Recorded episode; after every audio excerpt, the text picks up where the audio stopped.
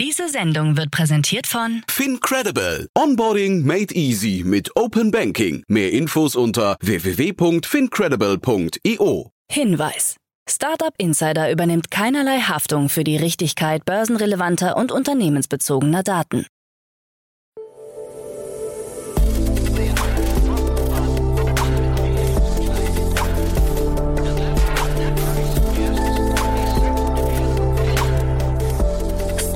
Insider Daily.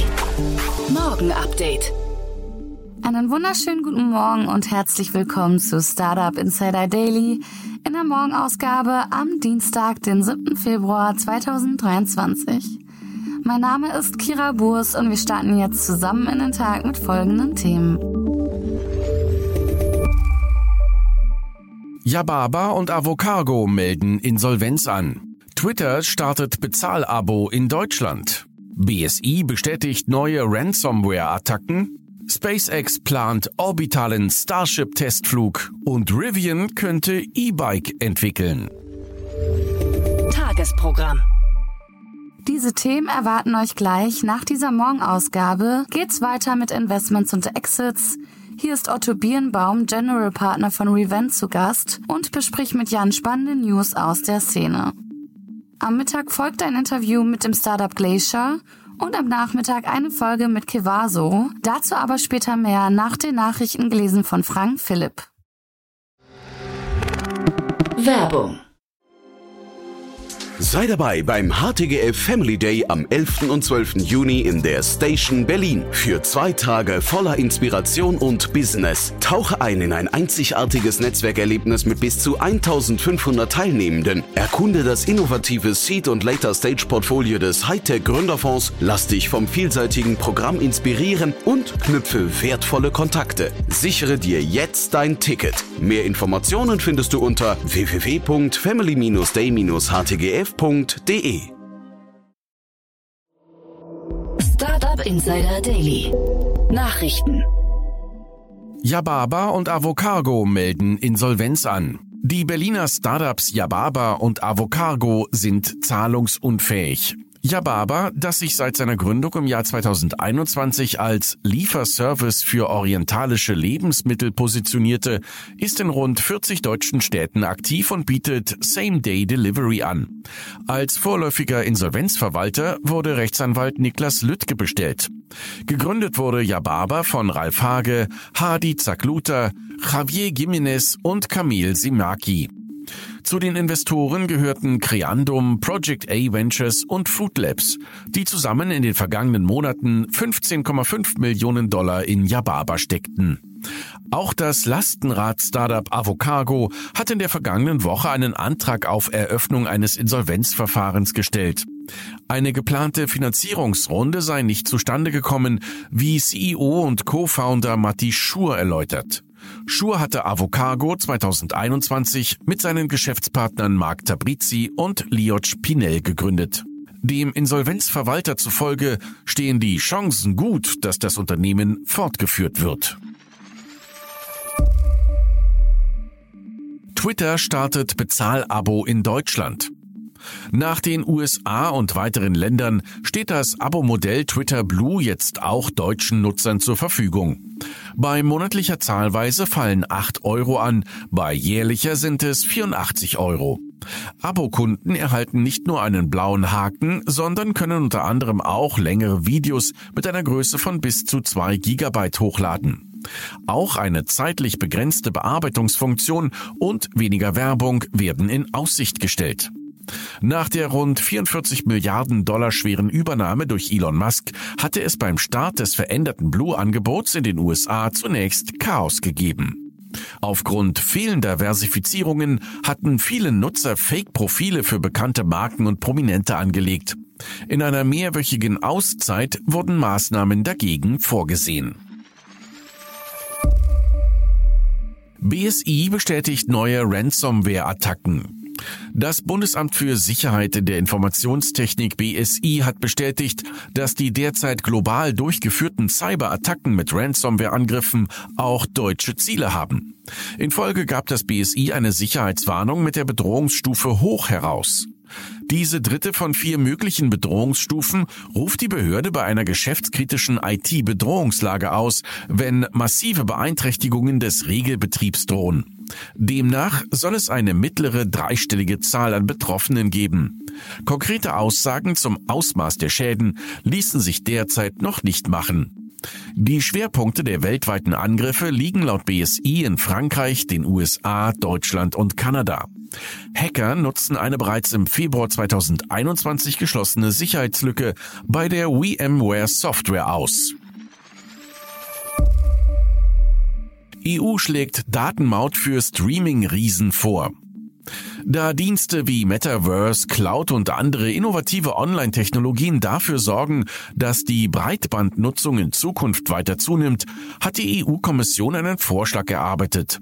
Im Rahmen ihrer Fair Share Vision sollen große Streaming-Anbieter wie Netflix und YouTube mit einer Art Datenmaut belegt werden. Wer datenintensive Dienste anbietet, soll dem Vorschlag nach in einen Fonds einzahlen, der für den weiteren Ausbau der 5G-Mobilfunknetze und der Glasfaserinfrastruktur herangezogen wird. Als Profiteure könnten am Ende vor allem die großen europäischen Telekommunikationsunternehmen wie die Deutsche Telekom und Vodafone dastehen. Ob eine Datenmaut tatsächlich eingeführt wird, ist allerdings auch innerhalb der EU-Behörden umstritten. FTX will politische Spenden zurückhaben.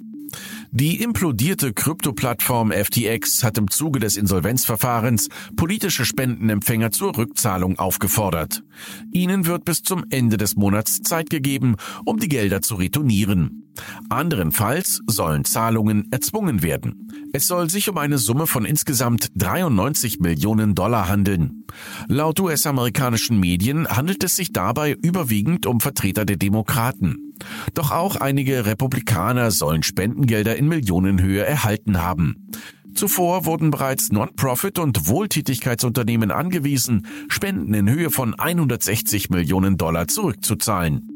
Die von den Insolvenzverwaltern eigens dafür gegründete Taskforce ist auf der Suche nach schätzungsweise 8 Milliarden US-Dollar veruntreuter Kundengelder.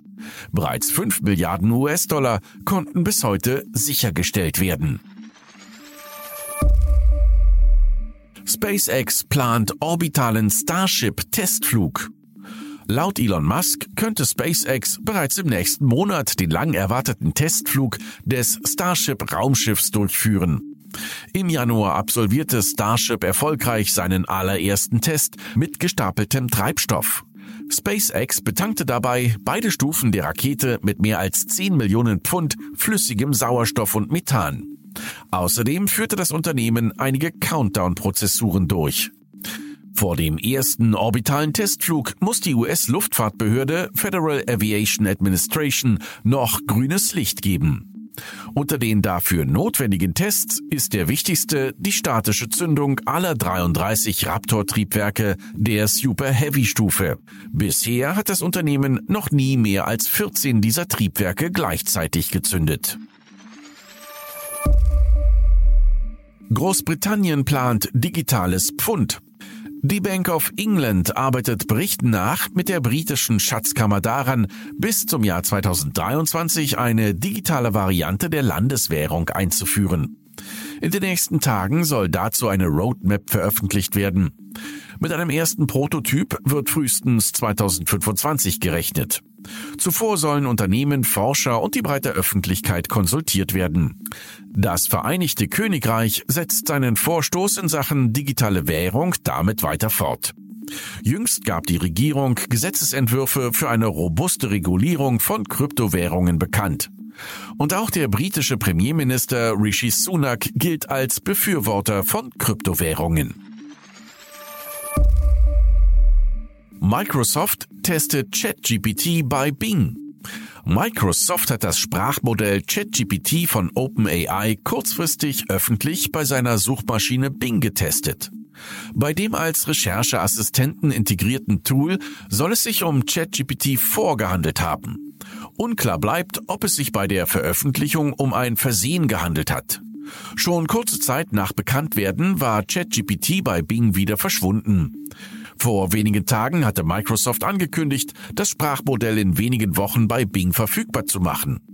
Anstelle der Suchleiste von Bing sollen Nutzer und Nutzerinnen ein größeres Suchfeld finden, das bis zu 1000 Zeichen Platz bieten soll und nicht nur kurze Suchanfragen ermöglicht. Rivian könnte E-Bike entwickeln. Der Elektro-Lkw-Hersteller Rivian könnte an einem E-Bike arbeiten. Eine kleine Gruppe an Ingenieuren soll sich künftig um die Entwicklung eines Elektrofahrrads kümmern, heißt es in einem Artikel von Bloomberg. Rivian CEO RG Scaring soll der Belegschaft entsprechende Pläne vorgestellt haben. Bloomberg konnte nicht bestätigen, ob Scaring sich auf ein elektrisches Motorrad oder ein Fahrrad bezog. Allerdings besitzt Rivian bereits mehrere Patente für Fahrradkomponenten und Designs. In der Vergangenheit hatte Scaringe mehrfach gesagt, dass Rivian irgendwann in den Mikromobilitätsmarkt expandieren möchte.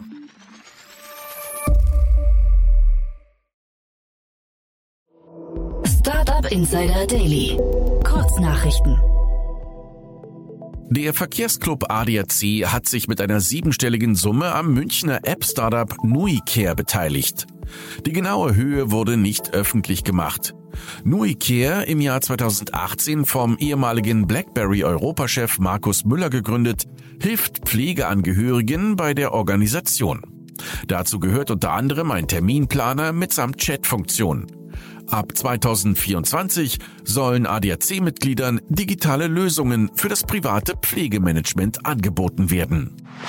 Einer Studie der Unternehmensberatung Oliver Wyman zufolge beläuft sich der Gesamtmarkt für Quick Commerce im Jahr 2022 in Deutschland auf etwa 500 bis 700 Millionen Euro.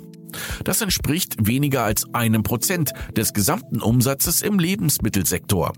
Dabei lagen die Kosten der Produkte der Quick-Commerce-Anbieter um bis zu 16 Prozent höher als im Supermarkt.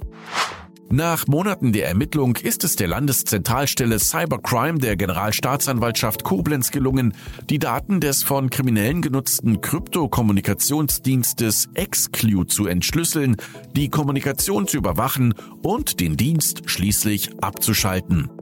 Mittels Exclu konnten verschlüsselte Nachrichten, Fotos, Notizen, Sprachkommentare und Videos mit anderen Nutzern geteilt werden. Es wurde von Besitzern und Administratoren für sein hohes Maß an Sicherheit gelobt.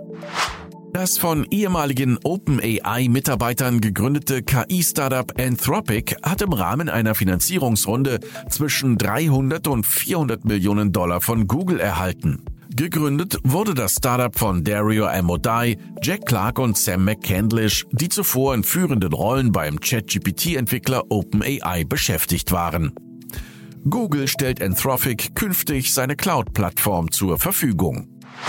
Eine Bemerkung von Apple-Chef Tim Cook im Zuge der jüngsten Präsentation der Apple-Quartalszahlen hat Spekulationen um eine Erweiterung der nächsten iPhone-Generation ausgelöst.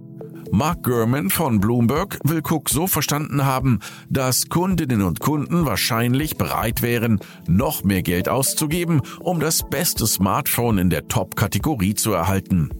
Daher, mutmaßt Gurman, könne die Smartphone-Palette um eine weitere Variante ergänzt werden, die den Namenszusatz Ultra tragen wird. Und das waren die Startup Insider Daily Nachrichten für Dienstag, den 7. Februar 2023. Startup Insider Daily Nachrichten. Die tägliche Auswahl an Neuigkeiten aus der Technologie- und Startup-Szene.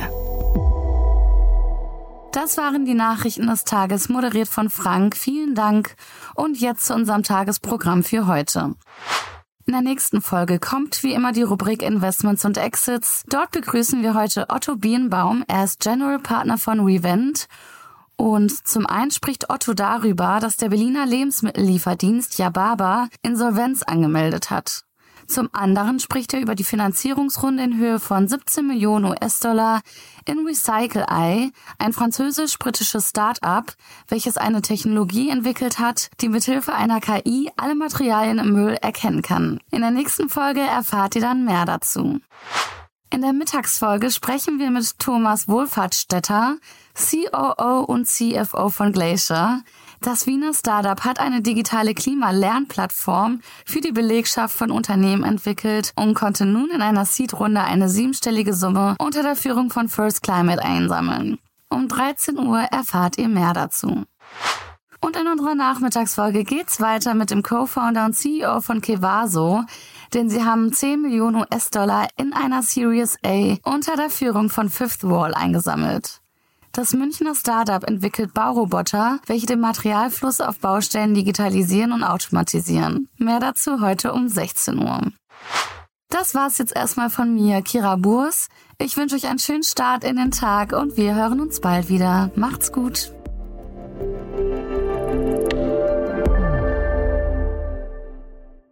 Diese Sendung wurde präsentiert von Fincredible. Onboarding made easy mit Open Banking. Mehr Infos unter www.fincredible.io.